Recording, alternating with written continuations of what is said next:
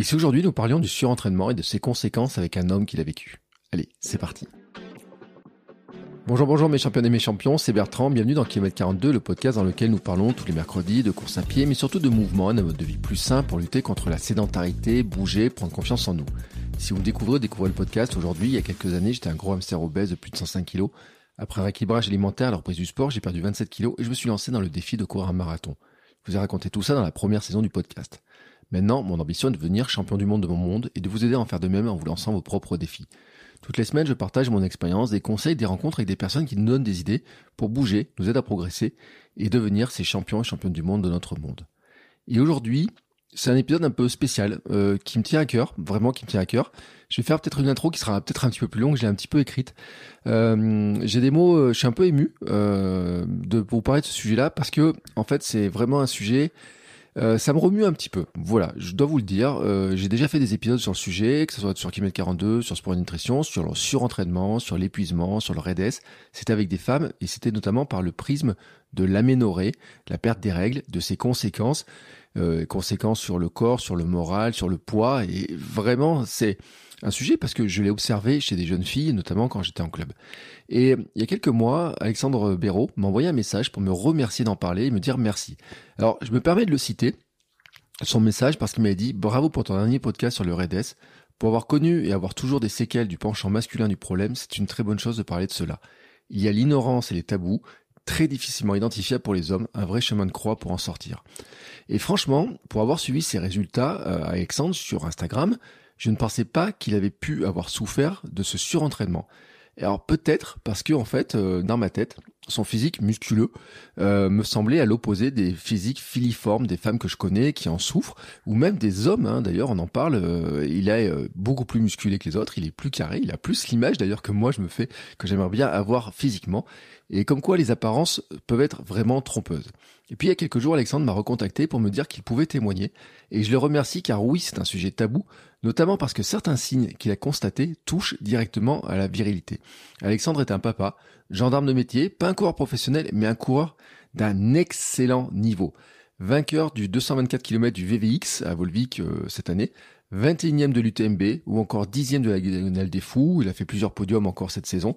Euh, il est en équipe, il a des partenaires. On peut donc le dire, c'est un excellent coureur. Et pour quelqu'un qui n'aimait pas courir, encore plus mais il s'est pris au jeu de la compétition et ensemble nous avons parlé justement de son parcours, de son entraînement, de ce qui l'a conduit au surentraînement petit à petit, du fait qu'en fait il s'en soit même pas rendu compte, et puis des conséquences sur son corps, vous allez voir notamment sur, on va parler de son squelette, euh, vous allez voir quel âge ont ses os, hein, tout simplement, euh, son moral, ses relations avec son entourage, les repas, les repas de famille, euh, un petit peu tout l'ensemble, hein, et comment ça a joué sur tout, tout, toute sa vie.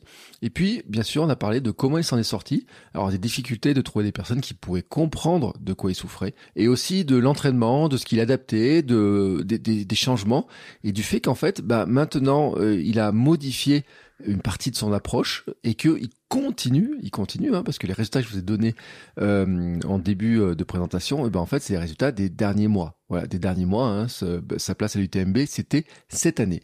Malgré, malgré, vous allez le découvrir aussi, un souci lié euh, à l'altitude qu'il a découvert encore récemment. C'est un témoignage fort que je suis fier de vous partager dans cet épisode car je pense que malheureusement c'est un fléau qui est très répandu, qui est tabou et qui va à l'opposé de ce que nous recherchons dans le sport. On en parle un petit peu à la fin, dans l'esprit du vieillard galopant, de l'esprit d'être en bonne santé, d'être de, vivre plus vieux. Ben Alexandre, en fait, euh, il le confirme un petit peu. Ben, il a peut-être entamé un petit peu son capital d'années de vie. Peut-être, hein, on ne le sait pas, on ne le saura que bien plus tard, et je lui souhaite que ce ne soit pas le cas. Mais en fait, ça lui a amené une réflexion, notamment hein, sur euh, la vie, sur les relations avec son entourage, sur l'entraînement, sur les médailles, sur beaucoup de choses. Et vous allez voir, c'est un épisode que je trouve extrêmement fort et je remercie donc particulièrement Alexandre de partager avec nous ce message.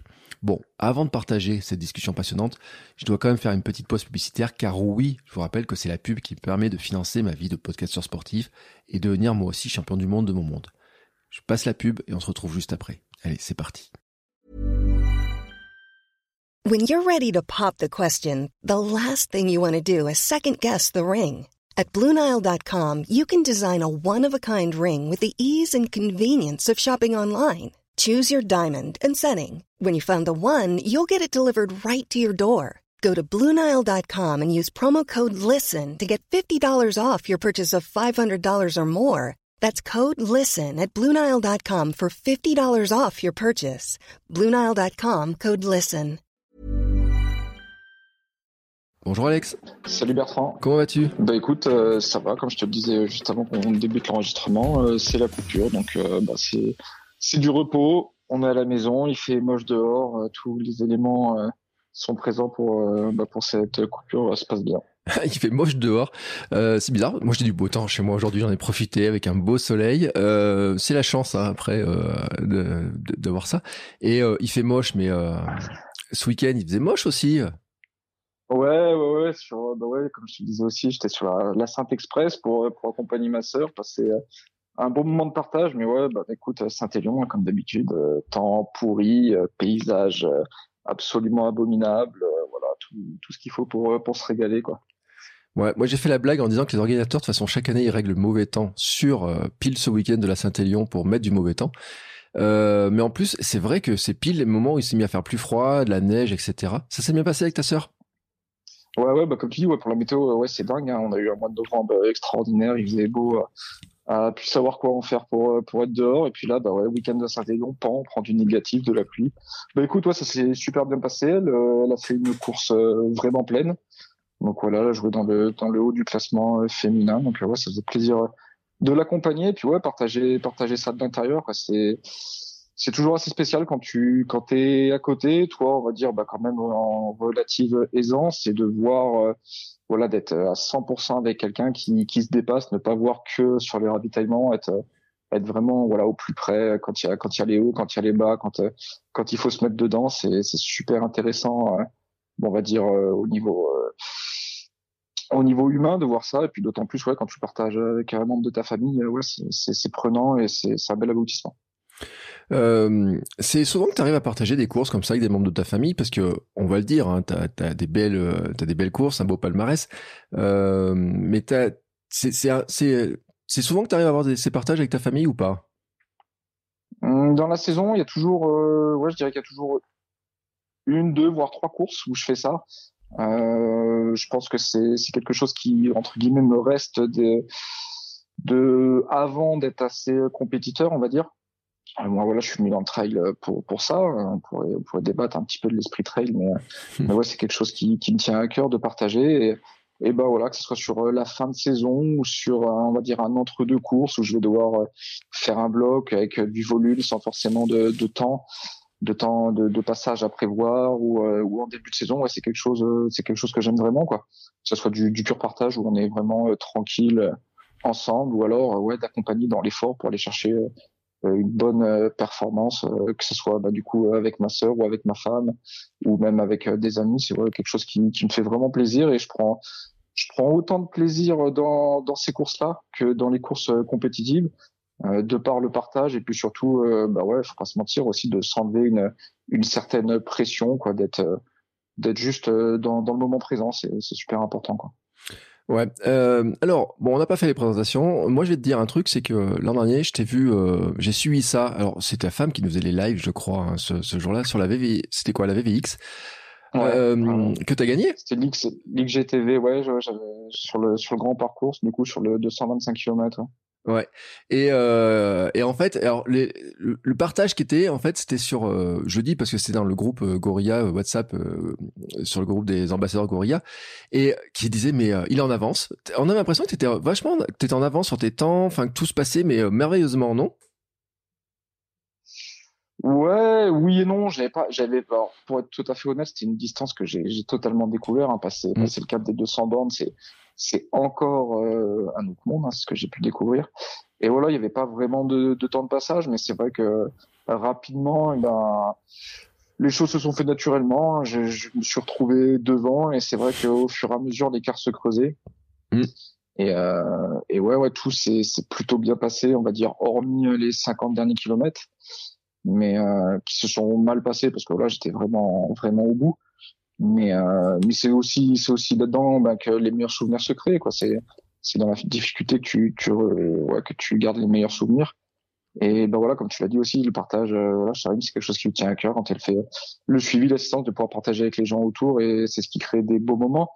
Euh, voilà, étant auvergnat comme toi, c'est une trace qui me tenait vraiment à cœur. Euh, quand tu fais tous les, les, plus beaux sommets, les plus beaux massifs de l'Auvergne en une seule traversée, c'est ouais, un, un chouette accomplissement. Euh, Qu'est-ce que tu te dis quand même au moment où tu t'inscris sur une distance comme ça? Parce que, enfin, on le rappelle, hein, 224 km. Euh, Je sais pas combien il y avait de dénivelé, mais c'est un truc de dingue en fait quand même. Hein.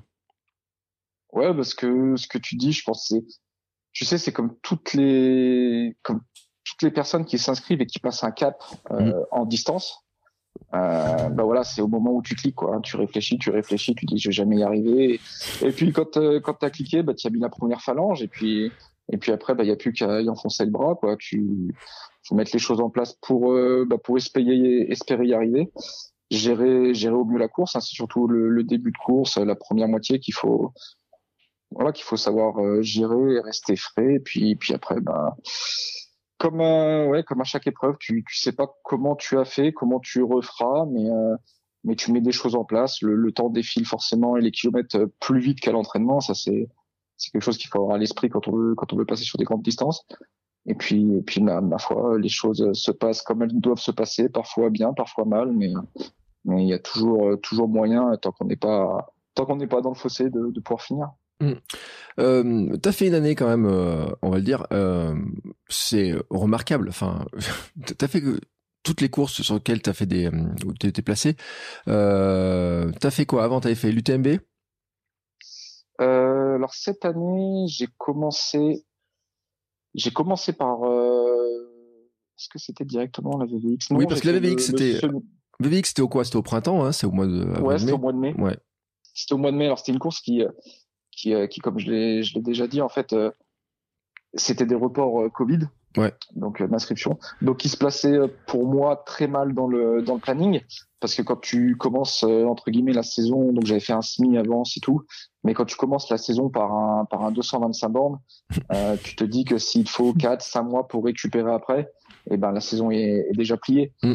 Et sachant que bah du coup derrière j'avais en autre objectif l'UTMB. Euh, ça reste toujours euh, voilà très compliqué de se dire est-ce qu'on va pouvoir euh, regagner la fraîcheur nécessaire pour pour aller sur l'UTMB. Et bah, entre ces deux cours, j'avais fait un 50 km sur sur l'UTPM1 Aurillac, j'avais refait une petite course locale, j'avais été au Restonica en Corse. Ouais. Euh, où j'ai eu un arrêt médical. On pourra revenir là-dessus, du mm. coup, sur des symptômes qui m'étaient déjà arrivés à l'UTMB 2021. Et puis ensuite, j'ai fini la saison avec le, Grand Trail d'Auvergne de 80 km pour euh, voilà pour aller chercher euh, une course, on va dire en, fin de saison à l'automne, pour pas non plus couper trop tôt et garder bah, garder ouais cette appétence pour la compétition et, se projeter sur 2023. Ouais. Alors, ceux qui se posent la question, euh, je mettrai bien sûr le lien vers ton compte Instagram pour où t'as ton compte Strava aussi dessus. Ça fait quoi Deux victoires, une deuxième place sur l'année? Euh, ouais, c'est ça, ouais. Mm.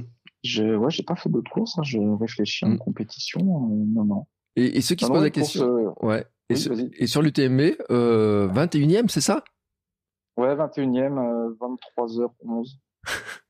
ouais, c'est plutôt plutôt bien passé aussi, on va pas se mentir. Ouais, je vais te dire, euh, ça claque hein, quand même. Quand tu dis que tu arrives dans les, euh, puis en plus, alors euh, devant la légende Kylian Jornet qui qui l'emporte avec un mano à mano. Alors toi, douter parce que tu arrives finalement loin et sans être si loin que ça finalement. T'en as vu quoi toi de la course de de, de cette course? T'en gardes quoi comme souvenir de cette UTMB C'est vraiment un gros condensé pour moi. Euh, car euh, ouais, l'année dernière, j'ai eu, bah, comme je t'ai dit, un, un, arrêt médical. En fait, j'ai fait un édème pulmonaire. Mm. Donc j'ai abordé, euh, j'ai vraiment abordé euh, l'UTMB comme une grosse bête noire au milieu du calendrier, avec, bah, je vais pas mentir, avec comme seul objectif de, de finir et de et de tourner la page en fait de, de cette UTMB 2021 qui s'était mal passée. Donc j'ai abordé la course très sereine, très sereinement en termes de, de temps de passage. Mm. Euh, j'étais moins serein évidemment euh, psychologiquement. Euh, voilà, je sais pas à quelle sauce la montagne allait vouloir me manger. Mais voilà, sans pression, Charline sur les ravitaillements, il n'y avait pas de, gros plan de ravitaillement. J'ai même à un moment dit ne remplis plus les flasques, on verra chaque ravitaillement ce que j'ai envie. c'est pas c'est pas grave, on sort du côté performance. Et puis bah de, de fil en aiguille, comme sur comme sur toutes ces courses très relevées, hein, c'est un écrémage on va dire par l'avant. Hein, c'est tu, tu doubles peu de coureurs, c'est plutôt devant que ça saute.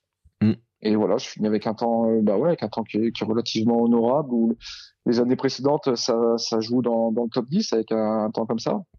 Après, moi, bah, ce qui s'est passé devant, j'en ai pas vu grand chose. C'est vrai que on a été très très rapidement surpris de mm. voir que devant il y avait des écarts pas possibles.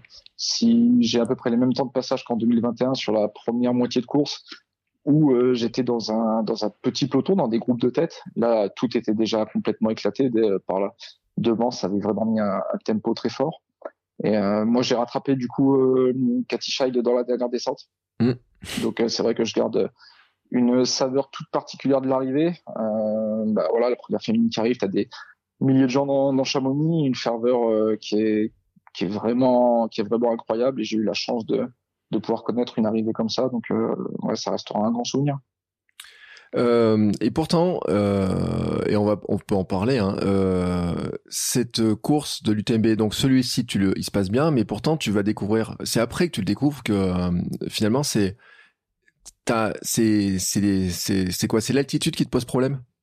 Ouais, en fait, je l'ai découvert ensuite en septembre, après plus d'un an d'examens médicaux divers et variés. Euh, sur euh, voilà pour revenir euh, rapidement dessus à l'UTMB 2021 euh, lors des ascensions je me retrouve à avoir une une toux persistante mmh. avoir être nauséeux. Voilà je sais pas sur quoi sur quel compte mettre ça ça ressemble à de l'asthme d'effort. Le médecin m'arrête m'arrête à Trian j'avais saturation d'oxygène qui était qui était tombée très basse. Donc là il y avait, il y avait pas de doute qu'il fallait pas continuer voilà, j'avais fait des, des, examens, on avait trouvé des, des traces, euh, des traces de, dans les poumons, donc euh, tout de suite on pensait peut-être euh, Covid, de les poumons qui, ouais, qui grosso modo se rongeaient, c'était pas ça. Mmh. Donc peut-être de l'asthme à l'effort, j'ai fait les, les, examens nécessaires, tout ce qui était cardiaque, tout ça, on n'a rien trouvé. J'avais un petit peu laissé ça de côté en me disant voilà c'est peut-être un épisode juste sur cette course. Et au Restonica cette année même symptômes. Donc là, je coupe, je coupe beaucoup plus vite, hein, sachant que sur le TMB, j'avais fait euh, quasiment 9 heures de course avec les symptômes parce que je voulais vraiment juste finir même en marchant, mais chose qui était impossible. Ouais. Et de là, ben, re, de nouveau des examens et, et grosso modo, le dernier examen qui restait, c'était un test hypoxie en fait, euh, une simulation à l'altitude pour voir euh, ce qu'il en était. Et, et, de là, bah oui, on a trouvé que voilà, j'étais quelqu'un de, de, très sensible à l'altitude et au-dessus de au-dessus de 2000 mètres, euh, voilà, j'avais une saturation en oxygène qui, qui diminuait fortement. Euh, des maux de tête, la tête qui tourne, tu vois, un petit peu euh, ouais nauséeux, à la limite euh, tu sens que le, malaise n'est pas loin. Donc donc voilà, c'est quelque chose maintenant que que je dois prendre en compte. Donc tu vois sur les TMB, j'ai fait des ascensions très très comment dire contenues mmh. en termes en termes de plage de plage cardiaque, voilà, ne pas me mettre ne pas me mettre dans le rouge, ne, voilà, pouvoir garder une, une respiration suffisamment conséquente pour pouvoir bien m'oxygéner et ben, ma foi, c'est passé là. Donc, euh, bah, j'ai bon espoir que ça passe euh, pour les prochaines courses. Mais il est vrai que voilà, tout ce qui va être des courses, on va passer les 3000, euh, les 3000 mètres d'altitude. Je je vais pas aller jouer là-dessus et, éventuellement hypothéquer une partie de ma santé pour pour une course. Quoi. Ça te frustre?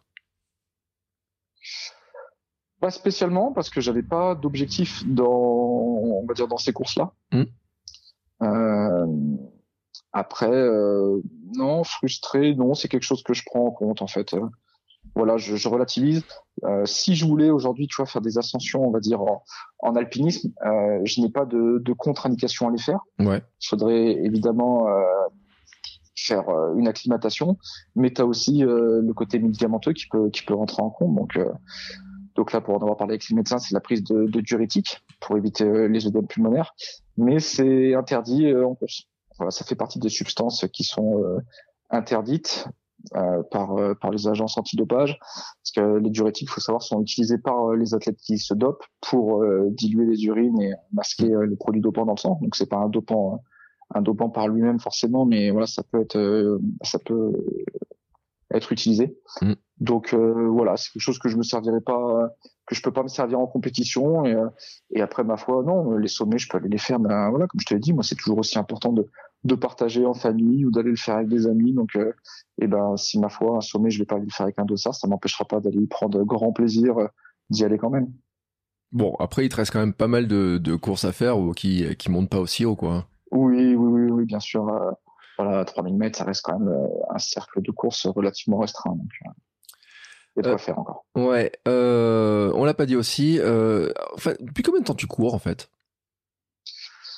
Moi, je cours, ça va faire, je dirais, une dizaine d'années, mmh. sachant qu'avant, avant, je détestais absolument ça. Euh, je m'y suis mis, euh, voilà, pour revenir rapidement dessus. Euh, moi, je suis, je suis gendarme. et en école gendarmerie, voilà, les sports, les sports militaires, et ben, c'est la course à pied, les agrès surtout.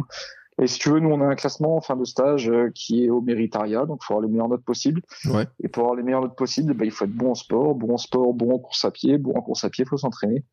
Et voilà, comme j'aime à le répéter, ben, ce qui était une, une contrainte d'aller courir est devenu une habitude et l'habitude devient rapidement un besoin.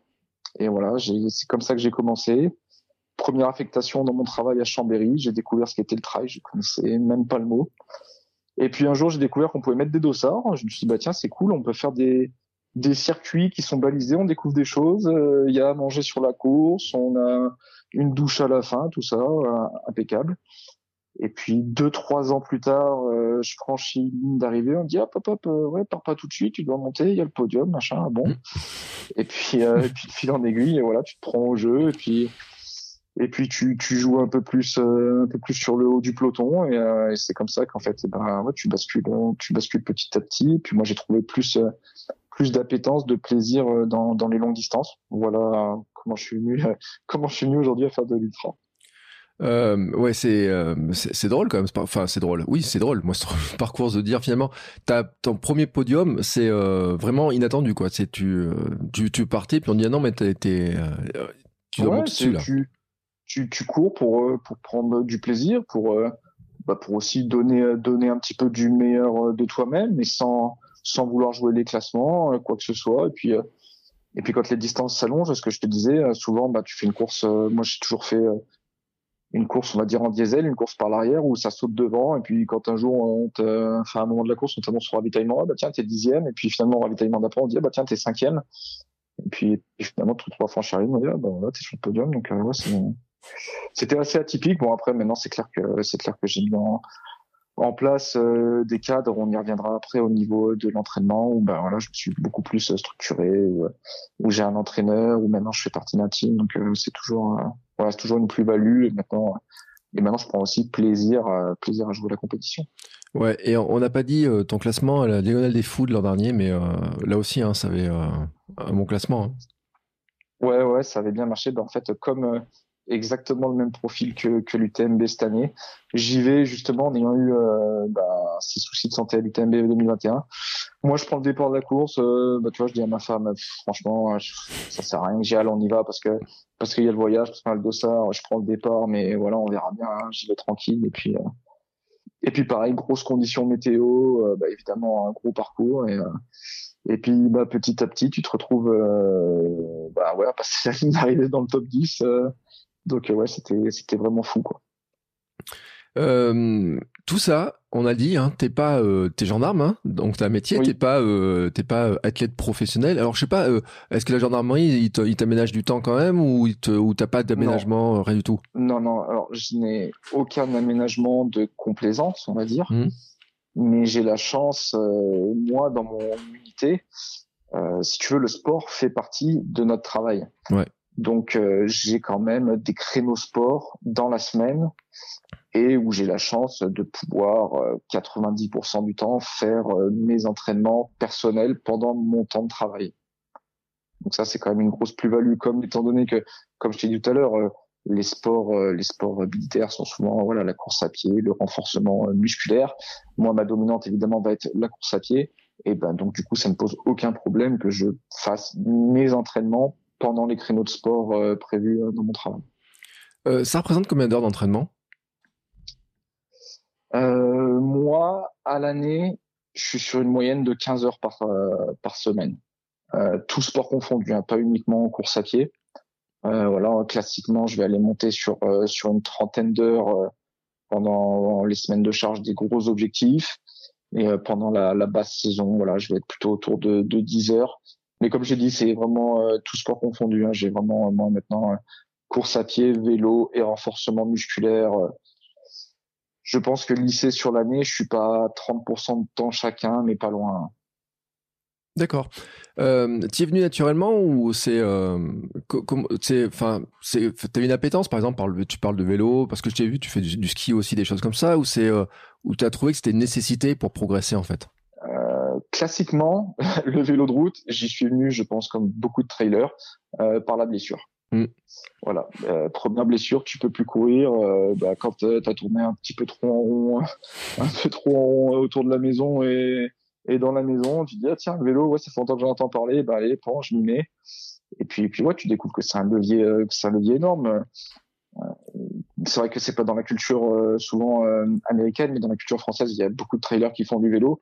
Et, et moi, je pense que pour, en tout cas personnellement, et je sais qu'il y en a beaucoup qui sont pareils, euh, là où j'ai passé le cap, euh, on va dire de des courses de 80 km pour passer sur l'ultra, bah c'est le vélo qui a fait la différence.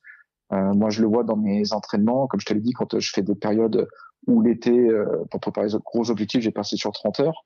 Euh, c'est pas forcément la course à pied que je vais augmenter.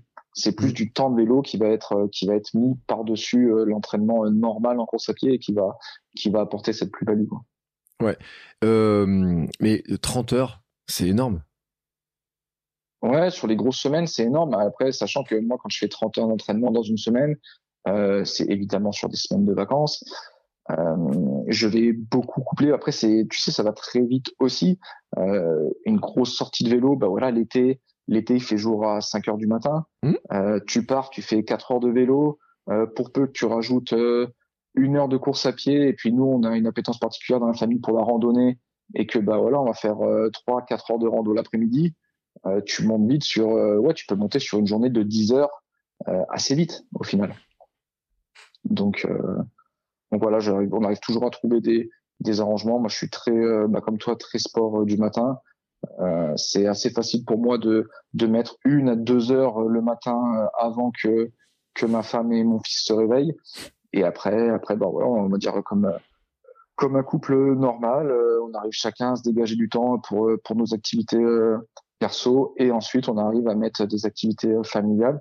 Donc moi, comme je te l'ai dit, voilà une semaine, euh, un bloc où on va aller en vacances, on va dire à la montagne. Moi, je vais prendre, je vais prendre deux heures euh, de perso, on va dire le matin pour aller courir, et puis après on va pouvoir ouais aller faire une, belle grande randonnée en montagne avec avec ma femme et mon petit. Là, je pense que c'était la dernière année où il montait dans le sac. Mmh. Donc voilà, c'est pareil quand tu fais 4-5 heures de rando avec euh, ben voilà le petit, le sac, euh, la bouffe, euh, ouais, t'as 30 kilos sur le dos. Je peux te dire que les mètres de dénivelé comptent double ou triple. Et, et c'est souvent ouais, ce qui m'a permis de faire des beaux blocs d'entraînement. Ouais, c'est-à-dire que c'est ton gilet lesté à toi, quoi. voilà, ouais. ouais. Le gilet lesté qui, soit maintenant, voilà, te donne des encouragements ou ronfle éperdument pendant que toi, t'es es à la manœuvre, quoi. Donc, c'est vraiment, c'est vraiment un gros plaisir de pouvoir partager ça. Euh, et pour autant, euh, bien entendu, pour le corps, 30 euh, heures, comment ça se digère? Eh bien, eh bien, je te dirais que il y a eu une époque où c'était assez compliqué. Mmh. maintenant, maintenant, ça va en fait. je me connais beaucoup mieux. Il y a, voilà, après, il y a pas, il a pas 50 secrets. Après, c'est le sommeil et la nutrition qui, qui font euh, qui font le boulot à partir du moment où euh, tu as bâti euh, les bases pour que ton corps puisse encaisser. je pense qu'à un moment donné, quand quand tu es bien entraîné, chacun à son niveau, que ce soit pour de l'ultra, pour du 10 km, pour du 80 km, une fois que musculairement et puis et tu vois tout ce qui va être tout ce qui va être osseux, tendineux et relativement adapté à l'effort, et eh ben c'est d'entretenir d'entretenir la machine et savoir moduler euh, moduler le repos et la nutrition en fonction des charges d'entraînement. Mais ça, évidemment, ça se fait pas, ça se fait pas en un jour et c'est vraiment propre à chacun. Oui, parce que euh, on va le dire, c'est que ça n'a pas été si simple que ça. Hein. C'est euh, le surentraînement, c'est quelque chose que tu connais. Hein. Oui, voilà. Moi, je peux. On va venir dans, dans le cœur du sujet. J'ai connu bah, quand quand j'ai commencé à faire du trail en fait, et un mmh. petit peu allongé à distance, tu vois, quand j'allais chercher ouais, mes premiers, mes premiers 80 km, j'ai, j'ai connu euh, le surentraînement, euh, le vrai surentraînement. Genre, on entend souvent ce, ce terme à tort et à travers. voilà, comme tu disais, peut-être aussi par des gens qui ont de la surcharge, qui vont dire oh, je me rentré, non, t'es juste fatigué, mm. ça fait deux trois semaines que t'es pas bien, c'est juste passager. non, non, moi j'ai connu le vrai surentraînement avec les, on y reviendra, les, les signes médicaux très marqués et qui qui s'implante sur euh, moi ça a été sur ouais sur plusieurs années avec euh, des modifications euh, médicales, euh, corporelles, chimiques et, et qui qui vont jouer après sur des facteurs des facteurs sociaux, des facteurs d'humeur, voilà sur vraiment tout un mode de vie qui, peuvent euh, créer de, gros problèmes et qu'on voit euh, peut-être de plus en plus euh, de plus en plus se développer dans nos sports aujourd'hui. C'est-à-dire qu'on en parle de plus en plus et c'est vrai qu'en creusant le sujet, et moi je me rappelle l'épisode de Denis Richer disait il y a quand même des sports qui, qui ont tendance à créer de, bah, du surentraînement, les, les, distances de plus en plus longues. Alors, on parle beaucoup des triathlètes, mais en fait, je me rends compte que ton temps d'entraînement par rapport à un triathlète, il est encore bien plus important. Euh, et c'est vrai que il disait qu'il y a quand même une bonne partie des d'athlètes et notamment dans l'ultra euh, qui sont probablement sur entraînement mais qui le disent pas en fait. Et c'est ça qui est intéressant de le dire, parce que euh, on peut dire il y a des moments de peur de la fatigue, mais c'est quoi qui fait que c'est quoi qui te fait basculer dans le surentraînement en fait? À quel moment tu t'es dit il y a un moment donné là c'est il y a, y, y a un truc qui va pas quoi? Bah, il y a plusieurs choses hein, déjà dans ce que tu dis. Euh, le temps n'est pas forcément euh, corrélé au surentraînement. Mmh. Euh, moi, je m'entraîne aujourd'hui plus qu'à l'époque où j'ai fait un surentraînement. D'accord. Ça, c'est déjà une chose qui est, qui est certaine. Euh, mais oui, c'est forcément quand il y a un certain volume. Mais tu sais, je pense que ça se développe de plus en plus aujourd'hui. Alors, on en parle. On en parle beaucoup plus du côté féminin. Mmh. Des tabous commencent à se briser. Euh, côté masculin, c'est plus compliqué. On va revenir dessus. Euh, parce que s'il y a des tabous au niveau euh, féminin, et je pense euh, sans, sans aucune arrière-pensée, sans sexisme, rien, que c'est peut-être plus facile pour une femme d'assumer ses symptômes que pour un homme. Euh, mais mais c'est surtout voilà, on en parle beaucoup avec avec le REDES, tu as fait plusieurs sujets là-dessus. Et c'est surtout ça en fait qui va conditionner. Parce que même si tu t'entraînes pour un 10 km, tu peux tomber en syndrome de surentraînement mm. à partir du moment où ta, ta balance énergétique n'est pas bonne, ou ton repos n'est pas bon. Et malheureusement aussi, je pense qu'aujourd'hui, il y a une, il y a une grosse cause et conséquence de, de la médiatisation, de l'hypermédiatisation et des réseaux sociaux euh, à, à ces phénomènes. Parce que c'est aujourd'hui ça qui peut mettre la pression à bon nombre de personnes et d'athlètes. Et puis euh, c'est vrai qu'il y, y, a les distances qui augmentent. Enfin à une époque, enfin moi quand j'étais gamin, on disait oui mais les marathoniens ils courent pas, euh, ils font un marathon ou deux dans la saison. On entendait des trucs comme ça, tu sais quand j'étais gamin. moi je suis vieux, hein, j'ai 46 ans. Euh, mais on entendait, moi j'entendais à l'époque les SEM, il y avait Moncio qui était dans les meilleurs français et tout. On disait oui mais il en fait un ou deux, peut pas en faire plus. Et puis, euh, je rappelle, un marathon, c'est 42 km. Mais quand on voit que euh, dans la saison, euh, t'as as fait quoi? Un, deux, trois, quatre ultras? Euh, Oui, voilà, moi je fais à peu près ça, trois ultras. Ouais, trois, quatre ultras. Euh, me rappelle Camille Bruyas, bah, à la conférence de presse de lancement du VVX, qui disait... Bon, un UTMB 170 km, ça se digère pas facilement quand même. Hein. C'est, ça se digère pas facilement. Non, non, c'est sûr. Et tu dis, bah, t'en enchaînes trois dans la saison. Euh, et on a l'impression qu'il y a toujours, euh, puis l'ultra euh, se développe, le trail se développe en lui-même. Hein, c'est vraiment une discipline qui, qui s'est beaucoup développée, alors que les courses sur route sont en train de, de, de, de tomber un petit peu en désuétude pour certaines. Euh, c'est vrai qu'il y a beaucoup de gens qui sont attirés par ça, et, c'est ça aussi. C'est-à-dire que comment est-ce qu'on fait pour arriver dans ces distances-là, dans ces efforts-là, sans euh, exploser en vol? C'est la vraie grande question. Je pense que plein de gens doivent se poser parce que c'est il est il est là le problème, c'est-à-dire c'est augmenter le volume, l'intensité d'entraînement tout en étant capable de l'assumer sur le plan du corps, du repos, de l'hygiène de vie quoi.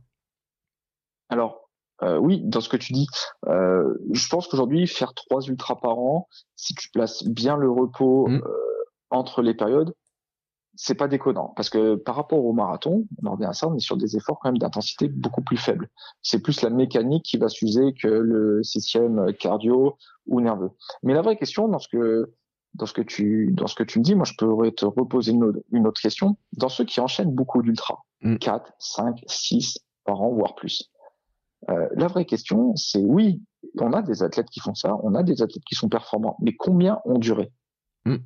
Combien ont fait plus de 2, 3, 4 saisons Il y en a qui font, qui enchaînent, qui font des très belles performances. Alors, il y en a qui arrivent à être constants, il y en a qui durent, mais il n'y en a pas beaucoup qui durent. Au plus haut niveau, 2, 3, 4 saisons, et après, ben, souvent, tu vois des gens qui passent à la trappe. Parce qu'on a tous, euh, je pense, euh, des réserves euh, énergétiques, psychologiques et, de, de, biomécanique qui, à un moment donné, oui, si tu régénères pas, eh ben, tu peux être très très très fort. Il y a un moment donné, tout le monde doit passer à la caisse. C'est mm. voilà, c'est physiologique, c'est comme ça. Et c'est vrai qu'on voit beaucoup d'athlètes et peut-être de plus en plus qui font voilà deux trois saisons fulgurantes et qui qui après ben, passent passent à la trappe. Euh, bon après, euh, c'est vrai que certains arrivent à durer. Alors, ça serait intéressant d'ailleurs de regarder comment ceux qui arrivent à durer, euh, comment ils gèrent leur saison, parce que bon, Kian Jornet, il gagne son quatrième UTMB, euh, mais c'est vrai qu'il a une, une, gestion de saison qui est aussi très particulière depuis quelques années. Hein. On n'est pas du tout sur les mêmes saisons. Quoi. Il, voilà, il a une grosse approche, une grosse approche scientifique où, où il fait très attention à tous les paramètres qui sont autour de la course. Euh, ça n'empêche pas que Kylian Jornet s'est quand même mis un petit moment ouvert où il est plus passé, euh, voilà, euh, il n'a pas coupé, mais il est passé sur d'autres sports. Il a eu ses gros projets en alpinisme avant de revenir sur le trail. c'est quelqu'un qui fait beaucoup de, également d'entraînement croisé, et c'est quelqu'un qui, ouais, qui fait super attention et qui s'expose pas dans les réseaux sociaux, médiatiquement. voilà, qui montre ce qu'il a fait quand il l'a fait, mais qui n'est pas dans dans l'hyper exposition et et, je pense que qu'il gère très intelligemment ses saisons. Ouais. Et alors à l'inverse, et euh, ça c'est un, débat parce qu'il y a souvent ce débat-là, mais un jour j'arriverai à l'inviter. Euh, L'ami euh, casquette verte euh, qui enchaîne et qui alors que j'appelle un peu la rockstar quand même dans le domaine, hein, mais qui enchaîne des, sorties, qui enchaîne les ultras, qui qui ce week-end a gagné la Lyon-Saint-Élion, donc l'aller-retour pour la troisième fois, euh, donne aussi un exemple qui est, qui est pas facile à suivre. Je sais pas si lui, s'il fera partie de ces fameuses étoiles filantes dont on parlait, mais c'est ce modèle-là, il est à part lui, je sais pas s'il y a beaucoup de gens qui sont capables de le suivre. En tout cas, euh, le risque d'explosion, il est, euh, il est, il est pas loin là. Ah bah, tu vois, pour avoir partagé pas mal avec Alex, on a pas mal couru ensemble à la Diagonale des Fous et on a fait l'UTMB quasiment tout du long ensemble cette année. Mmh. voilà, t'as, je voilà, c'est pas pour euh, pour parler euh, pour parler spécialement de lui, mais déjà tu as deux personnes, tu as Alex et t'as Casquette Verte. Il y a le personnage et il y a l'humain qui sont euh, pour moi totalement dissociés. Euh, L'image qui sont qui est retranscrite par Casquette Verte dans les réseaux sociaux, oui, on peut voir quelqu'un qui s'entraîne énormément, qui fait énormément de bornes, beaucoup de courses. Euh, il n'empêche, voilà, il y a, on le cite souvent et c'est tout à son honneur. Il, est, il arrive à faire des choses euh, vraiment. C'est compliqué. On aime ou on n'aime pas. On peut pas lui enlever que tu vois cette année il va courir 10 euh, 000 bornes. C'est quand même quelque chose d'énorme. ouais. Après, je pense que que c'est quelqu'un aussi, même si on voit sur les réseaux sociaux, bah voilà, quelqu'un qui qui est très certainement un épicurien, qui aime bien boire euh, sa petite bière, qui mange bien et tout. Ça fait peut-être aussi partie euh, d'une balance énergétique qui peut être à l'équilibre. Et il faut pas oublier que Alex, eh ben, c'est quelqu'un aussi qui va être un, un sportif relativement sédentaire, mm. qui a un emploi, qui a un emploi euh, à Paris euh, de bureau où la journée, euh, ben voilà, ça lui permet de, de se reposer. Oui, il va mettre deux, trois, quatre heures d'entraînement dans la journée, mais à côté de ça, il va pouvoir aussi avoir du temps pour pour le repos, pour régénérer et avoir et exploiter ses capacités qui sont très certainement bien au-dessus de, la moyenne, mais vont lui permettre de pouvoir enchaîner ce, ses courses. Après, il est peut-être pas, et c'est une quasi-certitude à 100% tout le temps, mais sur voilà sur l'ensemble des ultras qu'il fait, il arrive à sortir de, de belles perfs.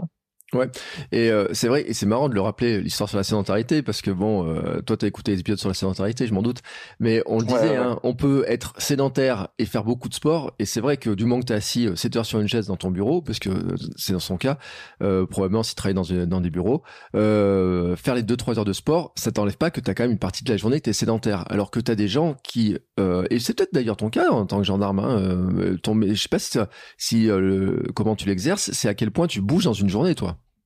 Oui, voilà, c'est ça. Moi, je, ouais, je, il y a des journées où on bouge beaucoup, je travaille la nuit. Donc, euh, ouais, c'est des journées où il faut prendre en, en compte, et eh ben, la charge, la charge physique et la charge mentale. Aujourd'hui, bah, t'as les, tu as toutes les montres qui sont des trackers d'activité, donc tu vois où t'en es. Et pour en revenir à ça, oui, tu vas avoir des gens qui vont peut-être exposer aujourd'hui sur les réseaux sociaux qui vont faire 15 heures d'entraînement par semaine, je prends un, exemple aléatoire, mais qui à côté de ça vont être très sédentaires, vont avoir du temps pour récupérer.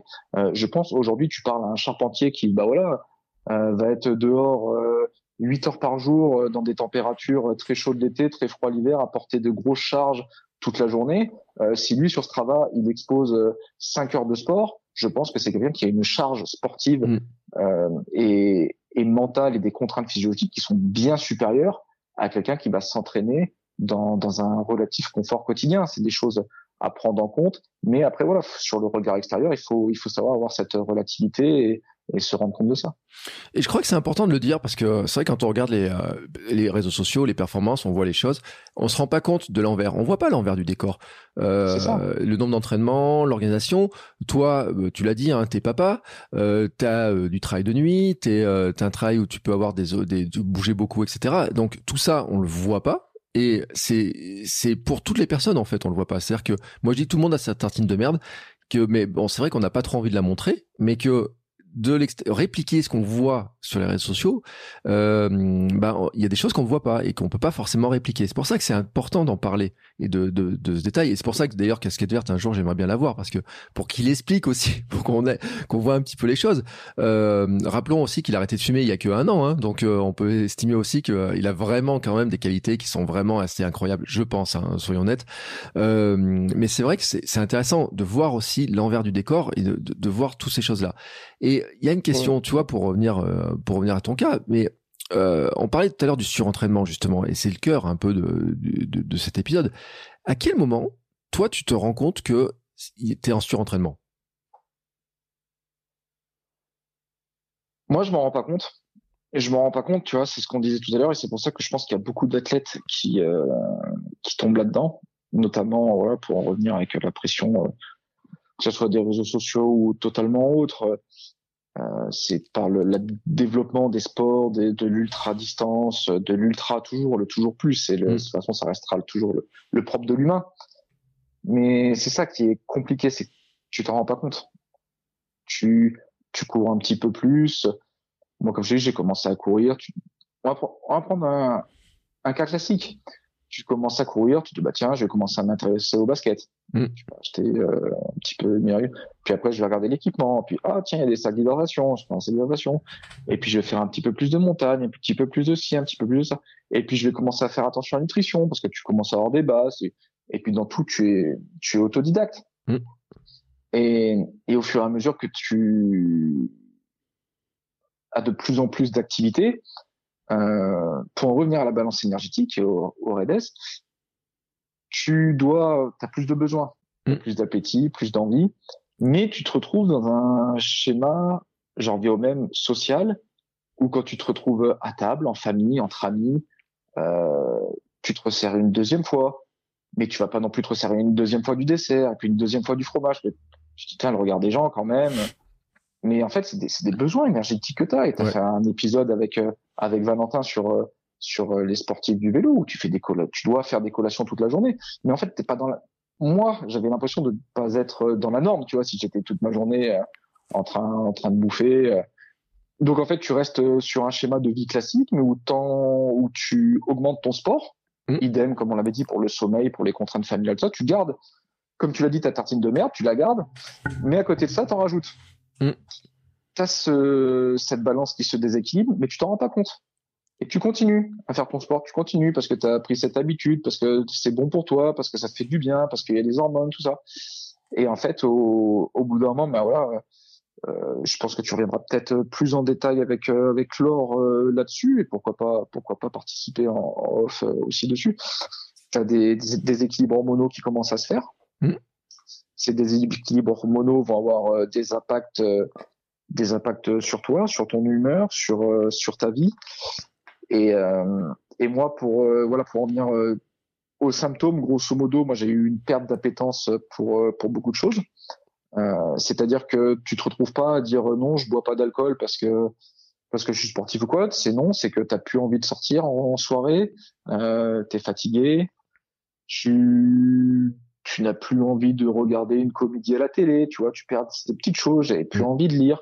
Et puis, et puis voilà, faut, moi j'ai pas de tabou euh, là-dessus, il faut le dire.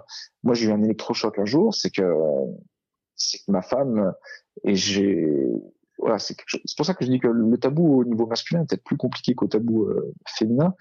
Euh, moi c'était très compliqué en fait. Un jour, euh, ma femme m'a dit mais c'est quand la dernière fois que tu as eu un fou rire? Et ça a été un électrochoc pour moi. Mm. C'est que tu vois justement tu te, tu te robotises, ton corps se met toujours en réserve et, euh, et en fait voilà tu tu n'es plus euh, tu as limite des, des symptômes dépressifs. Ouais, ce que j'allais dire, c'est que ça ressemble à la dépression, Ouais. ça. voilà, tu n'as plus d'appétence au quotidien. Euh, c'est difficile à vivre euh, pour ta famille. Moi, j'ai énormément de chance d'avoir ma femme qui, qui a levé les doutes en fait dessus. Mm. Et, euh, et c'est pour ça que bon nombre d'athlètes qui sont dans, dans ce cas-là sont célibataires ou peuvent rapidement le devenir avec un isolement social. Mm. Et, euh, et ça, c'est ouais, c'est très compliqué. Et ensuite, et ben voilà, euh, au niveau, moi, de coup, je suis tombé sur euh, la fracture de fatigue, Mm. parallèle fait avec euh, les femmes. Mais ce qu'il faut savoir, c'est que le premier symptôme pour les hommes, hormis tout ce que je t'ai cité, ce que je t'ai cité, c'est quand tu es déjà dans un stade avancé. Pour les femmes, c'est peut-être plus facile de parler d'aménorrhée, Mm. parce que voilà, il n'y a pas de, de tabou, on va dire, avec les médecins. Il y a peut-être un tabou social, familial, mais euh, mais ce qui est vraiment compliqué pour un homme, et euh, il faut dire les choses comme elles sont, les dire avec des mots appropriés à un podcast. Mais euh, mais le premier des symptômes, euh, je dirais, c'est le le dysfonctionnement de la fonction érectile euh, au matin. D'accord. Ça, c'est quelque chose que tu perds. Tu t'en rends pas compte. Mm. Mais en fait, et j'appelle euh, l'ensemble, on va dire des des hommes qui éventuellement pensent avoir euh, être en symptôme de surentraînement, c'est le premier symptôme à prendre en compte. Si pour une femme ça peut être l'aménorrhée, pour un homme c'est ça. Quand ça t'arrive, c'est que tu commences à avoir la testostérone euh, dans les chaussettes. Donc euh, donc voilà, c'est quelque chose qui est pas facile à parler avec son médecin, euh, qui est pas facile à parler avec sa femme, qui est pas facile à parler avec euh, avec le monde en général, mais c'est ouais, c'est quelque chose, euh, c'est quelque chose qui arrive et auquel il faut faire très attention. Euh, Là-dessus, beaucoup de documentation et de, de références plus sur euh, les gens qui pratiquent le bodybuilding. Ouais. C'est plus plus commun parce qu'ils vont avoir des diètes très restrictives, beaucoup d'entraînement et c'est quelque chose qui est, qui est plus connu euh, et par la pratique du dopage, faut pas se mentir. Mais mais voilà et puis moi après je me suis retrouvé ouais chez le médecin, tu fais une prise de sang et oui tu te rends compte que que tes hormones euh, tes hormones euh, sont complètement déréglées. Et après bah il y a un parcours médical qui ressemble à qui ressemble à à comment dire ouais c'est c'est c'est le parcours de la croix quoi hein, pour trouver un médecin euh, qui va être formé qui va avoir les compétences là-dessus qui va pouvoir euh, t'aiguiller. Parce qu'aujourd'hui quand tu parles euh, hormones on dit endocrinologue mais aujourd'hui en France et je ne jette absolument pas la pierre sur les médecins les endocrinologues sont quasiment tous pour euh, le diabète. Ce sont Mm. des diabétologues au final qui n'ont pas cette euh, cette compétence au niveau euh, sportif au niveau euh, syndrome REDES et c'est très compliqué. Moi, ça a été, c'est pour ça que ça a duré plusieurs euh, plusieurs années avant de pouvoir euh, sortir de ce schéma. Parce que même quand tu as un médecin compétent, il va te dire ben ouais, euh, réduisez réduisez le sport et et augmentez les calories. Oui, c'est bien, mais c'est pas facile pour tout le monde. T'as beau avoir des des compétences, des connaissances, voilà. Demain, réduire le sport, c'est quand même assez compliqué. Donc voilà, c'est quelque chose, euh, quelque chose qui peut, qui peut être difficile à mettre en place, mais qu'il faut, je pense, qu'il faut, il faut partager, il faut en parler. Et comme on l'a dit tout à l'heure, c'est vrai que tu as aujourd'hui des, des sportifs qui, euh, qui vont avoir des grosses contraintes euh, autour du sport, qui vont en plus rajouter du sport, qui vont en plus avoir euh, une, une certaine pression autour d'eux, et c'est ce qui peut rapidement faire sombrer dans le surentraînement. Et quand on arrive, voilà, quand on arrive à la fracture de fatigue, c'est souvent trop tard. Euh, et disons-le, toi, t'es pas professionnel, t'as un métier à côté, parce que si on pense à ceux qui, qui voleraient les pros, etc. Parce que c'est vrai qu'on n'en parle pas chez les pros, des, des, mais il y a quand même énormément de, de, d'athlètes qui se blessent. Hein. Tu disais, il y a des, euh, étoiles filantes, etc. Mais quand on regarde, et on en parle entre elles, on en parle, il y en a dans le triathlon aussi en pagaille, le nombre de blessures, de choses comme ça qui arrivent, c'est vrai que ça, il y a des questions qui se posent quand même sur certains. C'est comment on arrive à le gérer, comment on le fait. Mais quand t'as des, quand, quand on ne gagne pas, on dépend de ça. enfin, c'est ingérable cette histoire-là en fait. Euh, tu dois faire des performances, tu dois t'entraîner. Euh, c'est super. C'est, je sais pas comment toi, si tu as des contacts d'autres sports, tu disais, tu discutais avec certains et tout. Si tu le vois, comment eux ils le vivent, mais euh, ils ont plus la pression de leur gagne-pain là-dessus. Oui, voilà. Bah après, les sportifs professionnels, je pense aujourd'hui, c'est voilà, on a parlé parce que ça se développe beaucoup plus au côté féminin. Donc, les pros qui sont vraiment dans des structures euh, sont certainement beaucoup plus sensibilisés, ou mmh. surtout tu as un staff euh, médical. Mais après, dans le trail, on parle de pro, mais mais c'est quoi être pro aujourd'hui? C'est c'est avoir des partenaires qui te rémunèrent, euh, des partenaires souvent équipementiers. C'est pas un staff médical. Mmh. Euh, je suis pas en train de dire qu'ils en ont rien à faire, mais euh, mais ce qu'ils veulent, c'est que tu fasses de la pub pour pour leur équipement et que tu fasses des perfs, tu vois. Et si demain t'es blessé, bah t'es plus rentable euh, voilà, c'est aujourd'hui la pression. Je comprends qu'il y a des, des athlètes rémunérés ou qui ont des gros sponsors qui se mettent la pression et qui vont jusqu'à la blessure et qui ne sont pas assez bien suivis médicalement parce que oui, ils ont cette pression, euh, cette pression du résultat et des partenaires. on est dans un sport, le trail, ça a beau être médiatique depuis quelques années, d'être très suivi, ça reste précaire. Mmh. Qui a envie et qui a envie sereinement en disant j'ai un contrat au-dessus de la tête, c'est bon, je suis tranquille pendant 4-5 ans. On n'est pas voilà on n'est pas comme dans les tu vois as l'épisode avec Valentin dans une équipe cycliste où il va y avoir un médecin pour suivre tout. C'est chacun fait sa popote. Même les grands athlètes ils font leur popote de leur côté et puis les sponsors sont juste euh, pour 90% euh, d'eux derrière pour euh, pour donner les sous l'équipement et récolter les médailles. Donc ça c'est une pression qui est ouais qui doit être qui est compliquée et qui qui n'aide pas à pouvoir cycler et comme tu l'avais dit tout à l'heure pareil pour euh, limiter le nombre de courses par an, le nombre d'ultras. Euh, aujourd'hui, un athlète euh, qui va qui va être rémunéré ne peut peut-être pas se permettre de mettre une seule course dans la saison, même un seul ultra, au risque bah, que ça se passe mal, parce que sur un ultra, il y a plein de paramètres qui peuvent rentrer en compte, que ça se passe mal et qu'il ne fasse pas briller la marque. Et mmh. auquel cas, les sponsors ne peuvent plus être intéressés par cet athlète. Et ça aussi, c'est quelque chose qui est compliqué. Ouais. Et puis euh, là, on le dit, là, tu es en, période de repos, toi. Euh, mais en fait, la saison, on a l'impression qu'elle s'arrête jamais maintenant. Qu'il y a toujours, toujours des courses entre les hivernales, entre le printemps, euh, l'été, les, enchaînements de courses, les, les circuits des Golden Series et compagnie. Enfin, on a l'impression qu'il y a des courses tout le temps, tout le temps, tout le temps. Oui, il y en a tout le temps. Mais après, ça, ça je pense, c'est pas lié aux athlètes, c'est lié aux organisations. Mm. Tu as de plus en plus d'orgas, de plus en plus de grosses orgas qui vont brasser euh, de la pub, de l'argent, de l'exposition euh, sur les réseaux. Et ces orgas, bah, c'est pareil, elles peuvent pas toutes être la dernière semaine d'août. Hmm. Sinon, elles se marchent toutes dessus. Donc, eh ben, on étale un petit peu, on étale les calendriers, on étale les circuits. Et oui, t'en as toute la saison euh, pour tous les formats, quoi. Et après, bah oui, tu peux avoir des gens qui, qui ont envie d'être partout tout le temps, quoi. Parce que il y a plein de courses qui font rêver, il y a plein de calendriers qui font rêver. Et, et pour peu que tu aies de la disponibilité, bah, tu te retrouves vite à mettre à mettre un dossard toutes les deux semaines si tu as envie. Quoi. Il y a des, euh, d'ailleurs, tiens, il y a des, il y a des trucs où on dit, euh, des fois, on, pourrait dire, tiens, tu pourrais pas venir sur telle course, ou tu sais, euh, on dirait, tiens, ça serait sympa que tu viennes ou quoi que ce soit. Tu dis non, là, il faut pas, ça fait trop. Alors, moi, j'ai pas ces contraintes-là, j'ai pas, j'ai pas le niveau hmm. pour avoir des invitations à, à, toutes les courses. Ça m'arrive, euh, c'est arrivé euh, de par notamment euh, le team. On peut avoir, on peut avoir des invitations, mais après non, moi je, je cadre. Maintenant j'ai 32 ans, je me rends compte, voilà, je me rends compte de pas mal de choses. Ça fait quelques années que je cours, comme je t'ai dit, j'ai ce recul sur le fait que, de moduler ma charge, donc je, je fais attention. Mais mais oui, je comprends que ouais, quand quand tu peux t'inviter à des courses et tout, t'as envie d'aller un petit peu partout.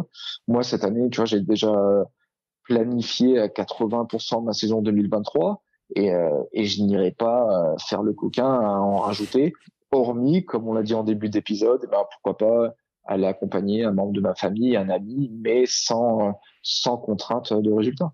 Hmm.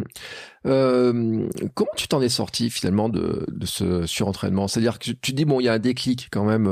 Ta femme, euh, tu as des signes quand même, signes dépressifs, etc. Et là, qui, mais tu dis je m'en rends pas compte au départ. Donc il y a un moment quand même, tu vas voir des médecins, Bon, euh, peut-être qu'ils soient bon formés, pas formés. Après, c'est difficile. Euh, c'est quoi après l'étape pour arriver à, remonter, euh, j'ai envie de dire, envie de remonter, remonter la pente en fait? Ben voilà, moi je, comme je te dis, au niveau médical, j'ai eu des bons et des mauvais médecins, en tout cas dans ce domaine-là. Mm. pour mettre une parenthèse. Et ben après, voilà, t'es pas plus bête que la moyenne. Hein. Tu te rends compte que l'analyse de sang, c'est pas bon. Tu te rends compte que ça va pas durer et que bah, t'es pas éternel. Donc euh, moi, à l'époque, on n'avait pas, on n'avait pas encore fait d'enfant. Donc là, tu te dis bon, bah, ce qui touche au système hormoneux, hormonal, euh, bah voilà, on va pas se mentir, hein, c'est ce qui est la fonction reproductrice. Donc si t'as envie que ça se passe bien et, et de pouvoir réaliser, bah voilà, moi, ce qui était mon rêve, je, ne juge pas les gens qui n'ont pas envie d'avoir d'enfants, évidemment, mais d'avoir un enfant, ben, il faut remettre les choses en, place. Et puis, euh, et puis, comme je t'ai dit, hein, tu te rends compte que oui, euh, tu as tous les signes de symptômes relativement dépressifs, que ça va pas, que tu peux plus euh, assouvir tes passions, tout ça. Donc, euh, ouais, faut se reprendre en main. Donc, eh ben, diminution et puis blessure, évidemment. Mmh. donc, bah, diminution de la charge d'entraînement, parce que blessure, euh, blessure, euh, fracture de fatigue, fracture de fatigue, euh, test de densitométrie euh, osseuse, et puis mm. tu te rends compte que finalement, tu as le, le, système osseux d'une femme ménopausée. Voilà. Ah oui, c'était ouais, à ce point, ouais. Mm. Donc oui, oui, oui, non, moi j'ai tapé fort, fort, fort. Hein, pas, mm.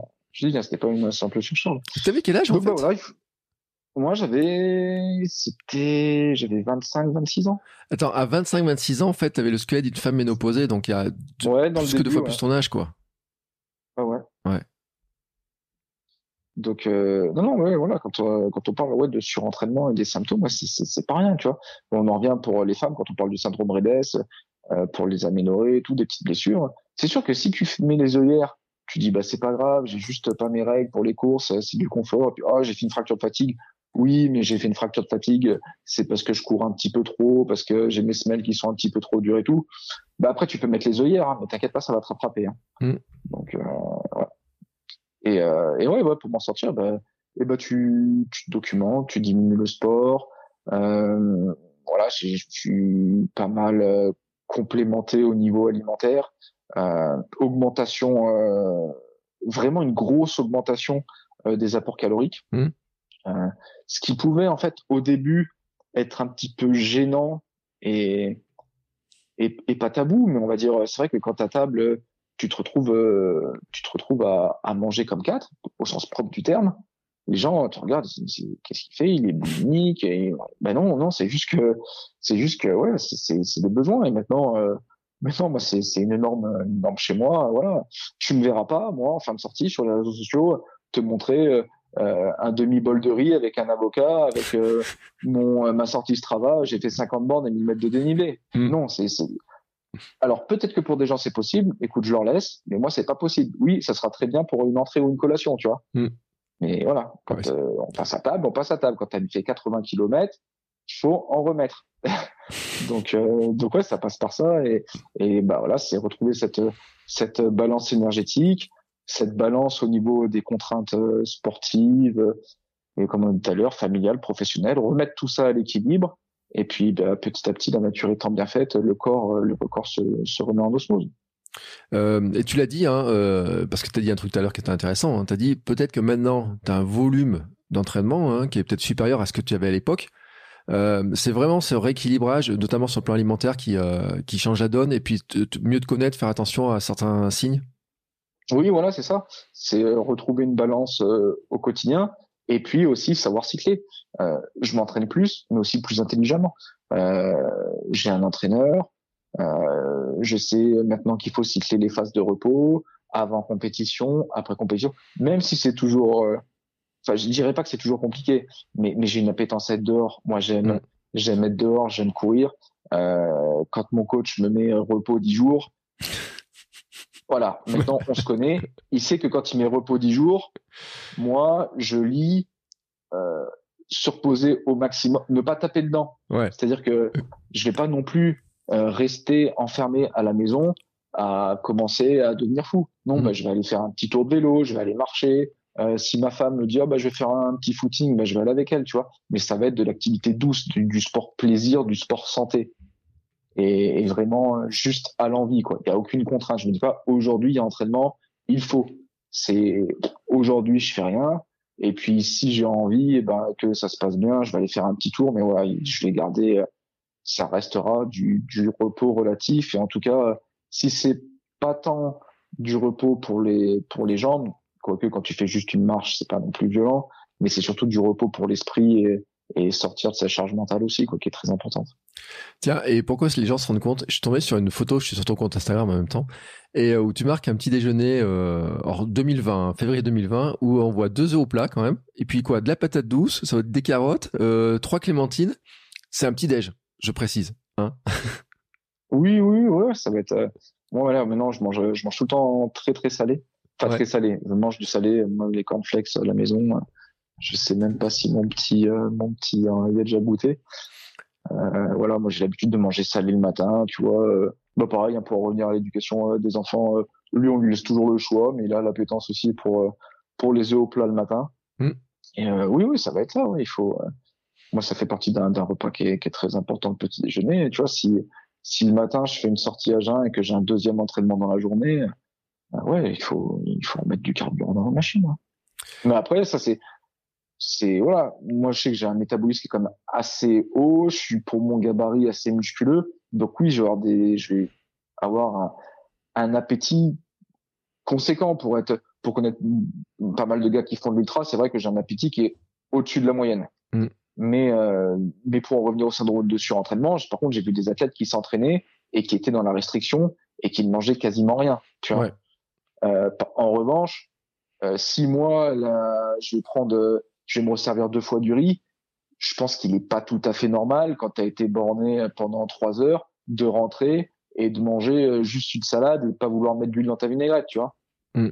Il y a juste mieux. Et c'est après bah, des facteurs, voilà, c'est des petits signes révélateurs et tu te rends compte de certaines choses.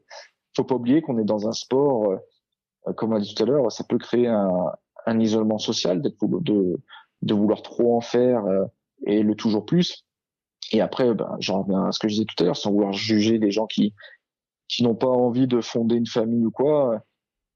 Voilà, tu peux peut-être gagner toutes les médailles, toutes les coupes euh, que tu veux, en remplir des pleines armoires. Euh, je pense que quand tu as 50, 60, 70, 80 ans et que tu rentres chez toi, il y a de l'écho et euh, tu te mets sous la couette, le lit est tout froid et que le téléphone sonne jamais parce que tu as une vie sociale qui est réduite au néant tu peux avoir toutes les coupes que tu veux. Voilà, c'est pas. En tout cas, c'est pas, c'est pas mon modèle euh, et ma ligne de mire de vie. Ouais, mais c'est pas le modèle non plus du vieillard galopant qu'on veut, que moi je veux devenir et qu'on est plein de devenir parce que euh, c'est vrai que euh, dans, dans ceux qui écoutent le podcast, il y a quand même beaucoup de qui sont parents et tout, et, euh, c'est vrai que cette notion-là parle beaucoup parce qu'on a envie de profiter de, à la fois du sport, à la fois de euh, de l'équilibre de vie, de la famille, de l'entourage. en plus là, c'est cool, on arrive vers Noël et tout, ton, ton petit doit être super excité là. Mais oui, mais oui, c'est ça. Il faut faut toujours il faut revenir aux fondamentaux. Euh, moi, j'en reviens. C'est quelque chose qui me plaît aussi, tu vois, de parler de tout ce qui va être lié à la récupération. Mm. Euh, on a l'électrosimulation, la pressothérapie, euh, les, les, pistolets de massage. En veux-tu, en voilà de tout. On revient aux fondamentaux. Aujourd'hui, tu veux récupérer. T'as les jambes en vrac. Qu'est-ce que tu fais? Tu vas voir un masseur. Et c'est depuis la nuit des temps que ça se passe comme ça, et c'est le meilleur des remèdes. Et, et c'est pareil, il faut en revenir aux fondamentaux. Si on fait du sport, c'est pour le plaisir. Euh, comme tu l'as dit, nous, on a une famille, on partage ça. Moi, demain, je finis premier, je finis dixième, je finis cinquantième, je finis dernier. Je franchis la ligne. Mon fils, il me regardera comme un héros tout pareil. Mm. Tu vois et, ça, ça n'a pas de valeur. Et fondamentalement, j'en reviens dans 20 ans, que j'ai fini premier ou dans le fond du peloton, les souvenirs, le plus important, c'est ça, c'est de se dire, bah, tiens, tu te souviens quand on, quand on était à la Diable, quand on était là, ce qu'on a fait, bah voilà. Euh, faut, faut, faut, pas oublier le, le fondement des choses et on est dans une vie qui, qui galope toujours plus vite, mais, euh, mais la base, la base restera toujours la même. Euh, c'est une belle leçon, je trouve, euh, de le dire. Euh, je voulais quand même revenir, tu vois, euh, je, je, je, je, fais un, petit aller-retour sur le sujet, mais tout à l'heure tu parlais quand même de, tu dis que t'es assez musculeux. Je pense que les gens qui te découvrent, quand ils regardent les photos, parce que moi j'étais assez surpris quand je t'ai découvert, t'as pas la carrière d'un coureur à l'origine, en fait, je trouve, euh, au niveau de la développement musculaire, notamment du haut du corps, des bras et tout? T'es fait pas gringaler comme les autres en fait. Euh, c'est euh, c'est quoi? C'est euh, naturellement t'étais comme ça? C'est l'entraînement gendarme etc. Tu parlais de la gymnastique ou ou t'as as toujours été comme ça? Alors ouais j'ai toujours été assez ouais assez musculeux on va dire. Après bah il y a de par mon métier, il y a de par bah, j'aime bien j'aime bien le renforcement musculaire, j'aime bien mmh. la muscu tu vois. Et puis, et puis tu vois, en trail, finalement, je me rends de plus en plus compte qu'il y a quand même de tous les gabarits, quoi. Oui, moi j'ai un gabarit qui est peut-être atypique, mais mais c'est pas non plus surprenant, notamment dans l'ultra, de voir de tout. T'as des des grands fins, des petits trapus, euh, des gens qui ont des carrures lambda, tu as des physiques de cyclistes avec euh, avec des gros cuisseaux, des petits hauts du corps. C'est vrai qu'on voit de tout sur les, lignes de départ et même sur les lignes d'arrivée dans le haut des classements et les hauts du peloton. Donc euh, là-dessus, c'est vrai qu'on arrive, on rentre pas encore tout à fait dans l'ultra en tout cas, on rentre pas encore dans un cadre où on se dit il faut être telle morphologie ou telle autre morphologie est avantagée ou ou est en déficit par rapport à l'athlétisme où tu vois on va être bien plus normé quand même euh, mm. voilà sur du sur du marathon on n'a pas encore vu de, de gens très charpentés euh, être dans les dans les premiers mais en ultra il y a tout on voit de tout et même et pour en revenir quand on parle de de gabarit ou de génotype, on a aussi, tu vois, de plus en plus, et ben voilà, l'écart entre les, les, femmes et les hommes qui se resserrent, euh, de tous les gabarits, de mm. tous les âges aussi. Hein. On a des mm. devant, on a des gens qui ont 20 ans, des gens qui ont 50 ans. Donc, euh, donc voilà, c'est peut-être aussi un sport qui gomme euh, qui gomme tous ces aspects et où la performance se trouve peut-être plus qu'ailleurs dans des dans des capacités autres que liées à la génétique. Mais ce qui est bien de le dire aussi, c'est que euh, ça montre que t'es pas obligé de, parce que les problèmes d'alimentation, on avait fait un épisode avec euh, Yvan Rassa sur le fait que lui, il avait le sentiment qu'il fallait toujours qu'il soit toujours plus maigre, euh, plus léger pour mmh. courir plus vite, etc. Et euh, quand on voit toute ta morphologie, on n'a pas ce sentiment-là. C'est-à-dire que après, bon, j'ai pas idée de ton poids, combien tu fais, ton rapport et tout, mais on n'a pas cette image-là en fait quand on te voit. Et en fait, je trouve c'est vachement euh, rassurant aussi, tu sais, pour beaucoup de gens, euh, parce que moi, je préfère ton physique euh, musculeux à ceux de des certaines anguilles qu'on voit sur des lignes de départ de marathon. Tu vois, ils sont tout fins, on a l'impression que même le short moulant est trop large. et je trouve que c'est un bon message aussi de dire qu'on peut faire, on peut performer en ayant quand même du, une masse musculaire qui est présente, quoi, tu vois. Oui, de plus en plus, on le voit. C'est vrai que c'est quelque chose aussi qui est en train de changer pas mal dans l'athlétisme où avant on avait des, des codes voilà qui étaient peut-être imposés par les entraîneurs, par les fédérations. On a de plus en plus euh, d'athlètes qui, qui, je dirais pas avec des physiques lambda, mais qui voilà, qui assument plus de ne pas être dans la maigreur excessive. Euh, les triathlètes, tu vois, tu parlais du triathlon, euh, les triathlètes ont quand même des gabarits. Euh, oui, il y en a qui sont très fins, très maigres. pour le, le, gros du peloton et le haut du peloton, sans parler de, de l'élite euh, vraiment, qui ont des gabarits qui sont très costauds. Euh, c'est des gens qui, qui, respirent quand même euh, la santé et qui, qui en imposent. Et après, oui, en course à pied, ben ouais, on en a de plus en plus. Euh, pour en revenir à mon exemple, moi, par exemple, l'année dernière, tu vois, j'ai fait une bonne coupure, j'ai fait pas mal de, voilà, je voulais gagner un peu de puissance en vélo, donc j'ai fait pas mal de renforcement musculaire, et je suis arrivé en fait au début de la saison dernière où j'ai pris grosso modo 5 kilos, tu vois, l'hiver dernier. Mm. Et je m'étais dit, bah voilà, classiquement, bah, je vais les perdre pendant l'été, euh, quand je vais reprendre, eh ben pas du tout, je les ai gardés. Et, euh, et tu vois, pourtant l'année dernière, je n'ai jamais été aussi puissant et même euh, sur les séances de vitesse, je n'ai jamais été aussi rapide qu'avec euh, mes 5 kilos de plus. Et pourtant, tu vois, bah, tu parlais de poids. Moi, je suis à 70 kilos pour 1m73. Mm. Et l'été, tu vois, je vais être autour de 67. Mm. Donc ça reste un, un, gabarit relativement lourd. Et pourtant, je ne me suis jamais senti aussi bien. Et ça, c'est pareil, c'est propre à chacun, quoi. Ouais, mais je trouve que c'est c'est important de le dire.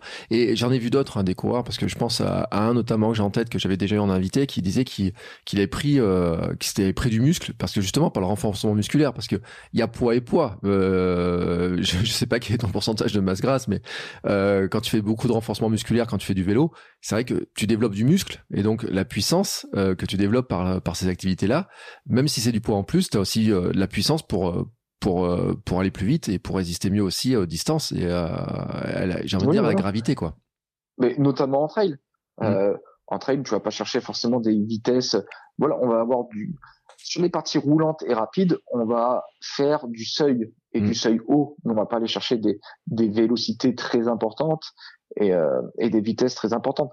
En revanche, c'est sûr que quand tu vas avoir beaucoup de montées, beaucoup de descentes, où il va falloir avoir de la puissance, de la résistance, et ben et ben en tout cas pour moi, je veux pas être dogmatique, dogmatique et généraliste, et ben c'est plus facile avec euh, ouais avec des, des cuisses euh, plus fortes des jambes plus fortes pour encaisser ces charges-là. un athlète, tu vois, qui a été extrêmement performant cette année, Mathieu Blanchard, euh, il y avait une photo qui était qui, est parue, je ne sais plus sur sur quel média, où on voyait ces trois années où, de trail où il avait progressé, et tu vois que musculairement, il a muté. Il a muté et il encaisse et il encaisse beaucoup mieux beaucoup mieux les chocs, j'imagine. Et quand tu vois l'UTMB qu'il fait, c'est impressionnant. Mm. C'est impressionnant. Mais ça valide aussi. Euh, alors, c'est un épisode que j'ai perdu dans les tréfonds d'une perte de disque dur. J'avais fait un épisode avec Sébastien Cornette, l'école du trail, où lui, il préconise justement, où il y a une grande partie de son, mm. de son approche qui est par la musculation, le renforcement. Mais quand je parle de musculation, c'est même mettre des charges au-dessus de la tête et, autres. C'est des approches que tu as regardées, ça? Ouais, ouais, très intéressant. Moi, j'ai le livre de, de Seb euh, que j'ai lu. Je m'en inspire dans, dans mes entraînements et, euh, ouais, ouais, c'est c'est ultra enrichissant et intéressant. Euh, le fait, euh, moi, j'ai pas tant de contraintes à vouloir mettre du volume, mais euh, mais c'est vrai que des fois, quand tu as un petit peu moins de temps, ou même quand tu as du temps, plutôt que de courir entre guillemets, j'ai envie de dire bêtement pendant deux heures, et ben tu vas faire une heure, une heure et demie, puis tu vas mettre ces, ces belles charges à cette qualité au milieu où tu vas travailler musculairement et tu le sens. moi, ça m'arrive de faire des séances de footing, ben, je vais raccourcir mon footing ou ma sortie trail, mais par contre, à la fin, je vais rajouter les petits quarts d'heure, les petites 20 minutes de renfort, et même si on a l'impression, voilà, il y a des gens, c'est embêtant, qui n'ont pas, qui n'ont pas envie. Je te garantis que le lendemain ou le surlendemain, tu le sens, quoi. Mm. Euh, c'est, ça n'a rien à voir. Tu dis, oui, ça, sur le quart d'heure, là, j'ai, musculairement, en tout cas, j'ai bien plus tabassé que en un quart d'heure que si j'avais couru une demi-heure de plus, où, où les jambes, les muscles sont adaptés à cet effort-là, bah là, tu leur donnes des contraintes qui sont différentes et des charges qui sont différentes et, le travail n'est pas le même et tu crées des adaptations et, et créer des adaptations, bah, c'est ça qui fait la progression aussi. Ouais. Euh, tu disais que tu avais un entraîneur maintenant euh, qui te suit. C'est quoi ton autour de toi en fait? Donc tu as un entraîneur. Euh, tu as d'autres personnes qui, euh, qui t'accompagnent? Tu parlais tout à l'heure de massage. C'est quoi pour toi l'équipe que tu t'es constituée finalement pour t'aider dans cette dans, dans ton ouais, entraînement? Les petites routines. alors moi j'ai un entraîneur. j'ai un partenaire en, pour les compléments alimentaires qui est Nutriting. Mm. Donc ça, voilà, on aime, on n'aime pas. C'est vrai que l'aspect de devoir se complémenter, c'est quelque chose qui est tabou. Moi, aujourd'hui, c'est un choix qui est, qui est totalement assumé euh, de par la pratique euh, physique qui, qui, demande des apports conséquents et de par aussi euh, euh ah, de, bah voilà, de tout ce qui va être nutriments, euh, macronutriments dans l'alimentation au quotidien. Ensuite, c'est vrai que c'est des routines que j'aime bien autour des, des, courses. Bah, ça peut être voilà dans les dans les dix jours avant la course, d'aller d'aller au spa pour bah, pour profiter de la récup, le, le massage. Euh, Qu'est-ce que je vais mettre en place aussi? Bah oui, comme on l'a dit, il y a pas mal d'entraînements croisés, le vélo. Euh, là, je suis en train de, de commencer. Quelque chose qui me tenait à cœur depuis quelque temps euh, d'être suivi au niveau prépa mental? Mmh. Euh, voilà, parce que je pense que c'est quelque chose qui, qui, est important au quotidien. J'ai tendance à vouloir en faire toujours plus et et il faut savoir euh, aussi se le dire, euh, j'ai un profil euh, peut-être de manque de confiance en soi sur certains domaines. Et, et j'ai du mal, moi j'ai vraiment du mal à gérer, comme beaucoup d'ultra trailers, tu sais les, les fameuses deux semaines d'affûtage avant la course. Euh, quand bah on en revient à ce qu'on disait tout à l'heure, quand tu as mis 30 heures dans une semaine et puis que tu te dis qu'il faut réduire de moitié et encore un petit peu la semaine d'après, euh, mentalement c'est difficile à gérer avec la course qui approche et la pression. Ça c'est quelque chose sur lequel j'ai envie de travailler parce que parce que d'une pour moi c'est compliqué, puis de deux je me rends compte que c'est compliqué aussi pour ma femme de me supporter dans ces moments-là. bon, je pense qu'on est tous pareils, le sevrage forcé, on est un petit peu sur les dents. Donc, euh, donc voilà, c'est. Mais c'est pareil, tu vois, c'est c'est dans la recherche, euh, dans la recherche de l'équilibre tout ça. Mm. Tu vois, plus que dans la recherche de, de performance. Quand je te dis tout ça, moi c'est pas pour, euh, tu vois, je cherche pas après la course à aller voir l'ostéo pour ou me faire masser ou quoi que ce soit pour être plus performant, pour plus m'y remettre euh, tout de suite. Non, c'est pour euh, bah dans le côté santé, pour bien récupérer, remettre les choses en place et, euh, et rebâtir de bonnes bases sans, sans hypothéquer, hypothéquer des, des semaines, des semaines de, de vie. C'est, je pense, le message le plus important en fait. Hein, c'est euh, de, de, de bah, finalement de pas hypothéquer quoi. Que le sport, ça doit rester du sport et que ça doit pas nous ça doit améliorer notre vie, pas la, pas la détruire. Hein. Et euh, c'est vrai quand on tombe dans le surentraînement, euh, c'est vrai qu'il y a chez les hommes on en parle moins, chez les femmes c'est vrai qu'il y a cette histoire de la ménorée qui a un, marqueur. Et là tu oui, as parlé des qui marqueurs. Commence à, voilà, qui commence bien à, à se développer, c'est très bien. Et tu vois, ce que j'ai oublié de dire, c'est il y a vraiment quelque chose aussi sur lequel il faut rebondir là-dessus, c'est que malheureusement aujourd'hui, euh, que ça soit pour euh, voilà pour les marques, bah, que ce soit les team managers, que ce soit également les entraîneurs fédéraux mm. euh, et toutes les gens, tous les gens qui gravitent autour des athlètes, et ben que ouais, il faut pas, faut pas avoir tabou, il faut, il faut en parler, il faut se former, il faut se documenter. Et c'est malheureux aujourd'hui d'avoir des entraîneurs qui disent oui, c'est normal que tu sois en aménoré, que un médecin dise oh, c'est pas grave, et qu'on pousse toujours plus euh, à dire ah bah t'as quelques kilos de trop, tout ça. Voilà, c'est, c'est quelque chose qu'il faut prendre en compte et, euh, et voilà. Et quand un athlète euh, je pense qu'il y a une barrière qui est compliquée avec le secret médical. Tu vois, on va pas pouvoir demander à un athlète, eh ben, montre-moi ton bilan sanguin ou, à une femme de montrer bah, voilà, une densitométrie osseuse, mais mais je pense qu'en tout cas c'est des dialogues qu'il faut instaurer, il faut former les gens et il faut peut-être aussi euh, lever euh, lever les doutes quant aux signes révélateurs qui peuvent qui peuvent montrer un dysfonctionnement. Ouais, pour la santé. Et c'est vrai que c'est important hein, parce que euh, tu parlais de la densité métri... Dens... Ouais, j'arrive pas à le dire. Densité osseuse, mais sur euh, toutes les femmes avec lesquelles on a fait des, épisodes le disaient, hein, cette histoire aussi de bah, se retrouver avec un corps d'une euh, d'une femme ménopausée alors que t'as 25 ans, avec les risques que ça engendre et puis le fait que récupérer. Je sais pas si depuis cet épisode t'as as refait euh, des examens sur sur sur cette densité osseuse, si t'as repris, si t'en as retrouvé ou pas. Je vais je vais le refaire cette année là. D'accord. Parce que tu vois, du coup, ça fait un, ça fait un bon moment et je vais le refaire euh, cette année parce que c'est quelque chose pareil qui, qui est long à, à, se, à se remettre. Et euh, mais oui, quand t'en arrives, euh, la blessure entre guillemets classique du mm. surentraînement, ça va être la fracture de fatigue. Euh, voilà, quand t'en arrives là, il est trop tard. Il est trop tard. Donc il faut il faut faire vraiment attention à tous ces signes précurseurs. Eh ben écoute, euh, on va conclure là-dessus. Alors quand même, je vais te dire, euh, je vais te demander parce que là, tu es en période de, de, de pause, de repos. C'est combien chez toi une, pause une période de repos là?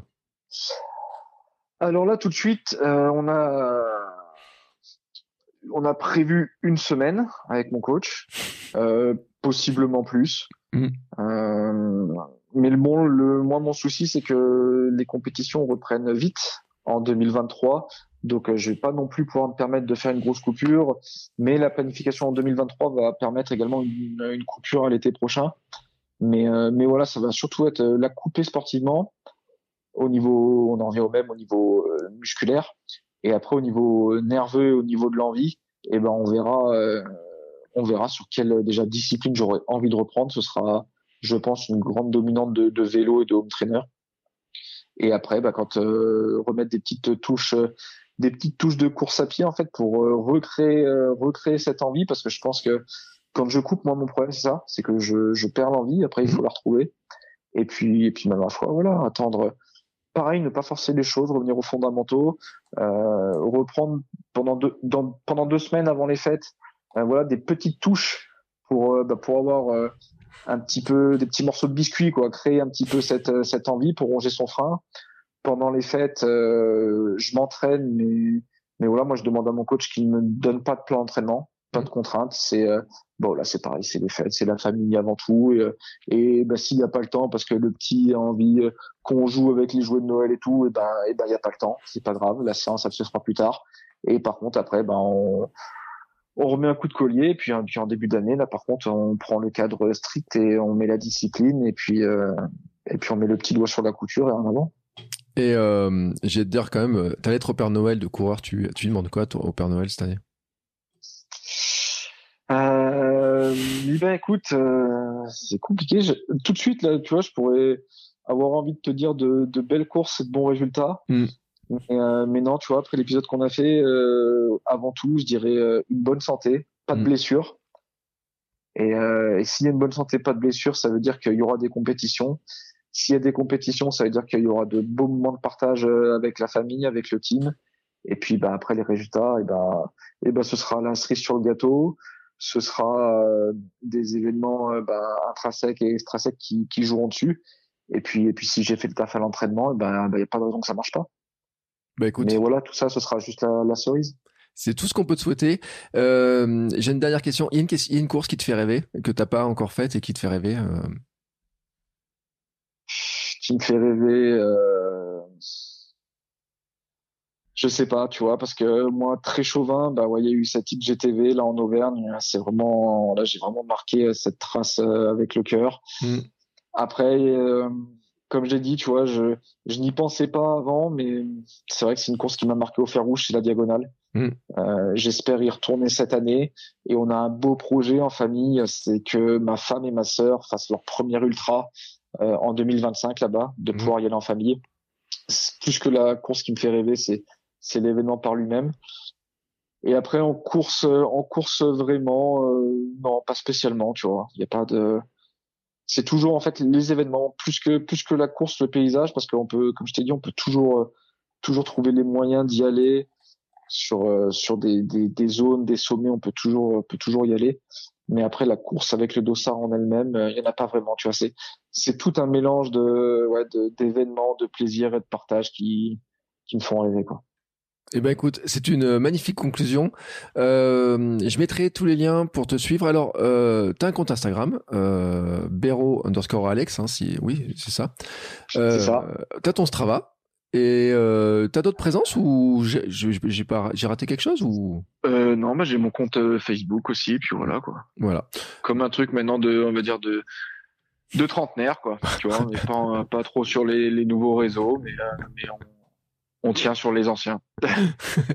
j'ai cru que tu dire un truc de vieux, mais à 32 ans, je dis non, t'as pas le droit de dire ça. Non, non. en tout cas, écoute, euh, Alex, je te remercie beaucoup pour ce témoignage parce que je pense que c'est vraiment important.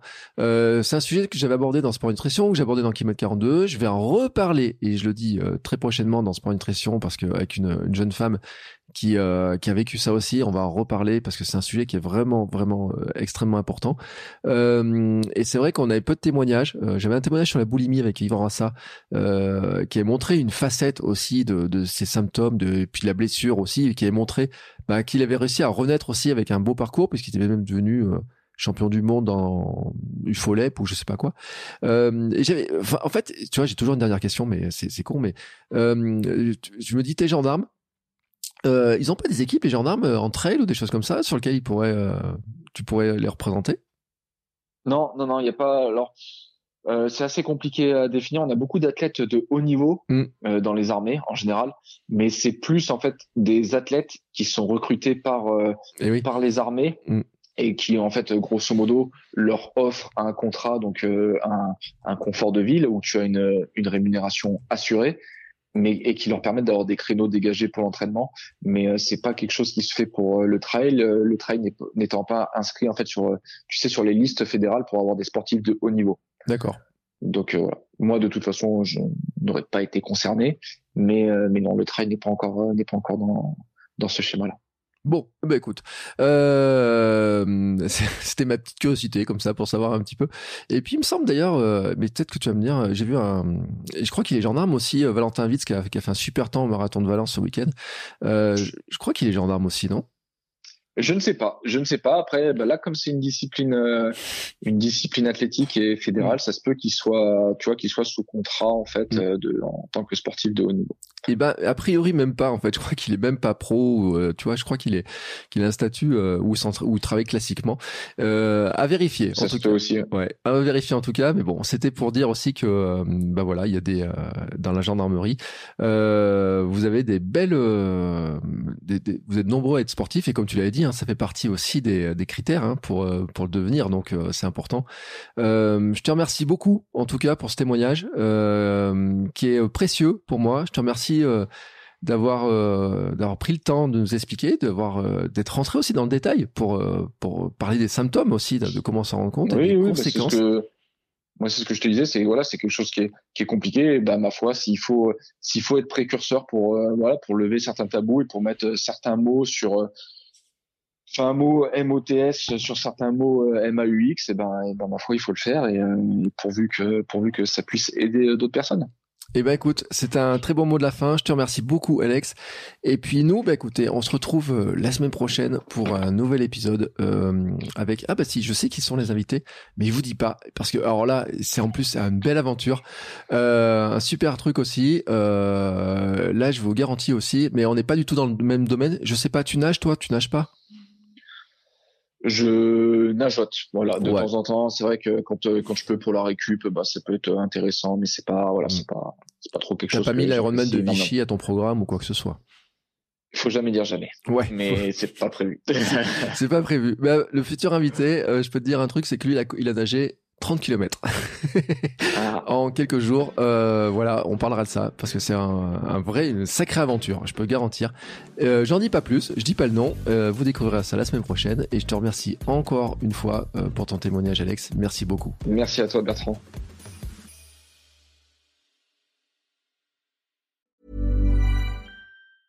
A lot can happen in the next three years, like a chatbot may be your new best friend. But what won't change? Needing health insurance. United Healthcare Tri Term Medical Plans are available for these changing times. Underwritten by Golden Rule Insurance Company, they offer budget friendly, flexible coverage for people who are in between jobs or missed open enrollment. The plans last nearly three years in some states, with access to a nationwide network of doctors and hospitals. So, for whatever tomorrow brings, United Healthcare Tri Term Medical Plans may be for you. Learn more at uh1.com.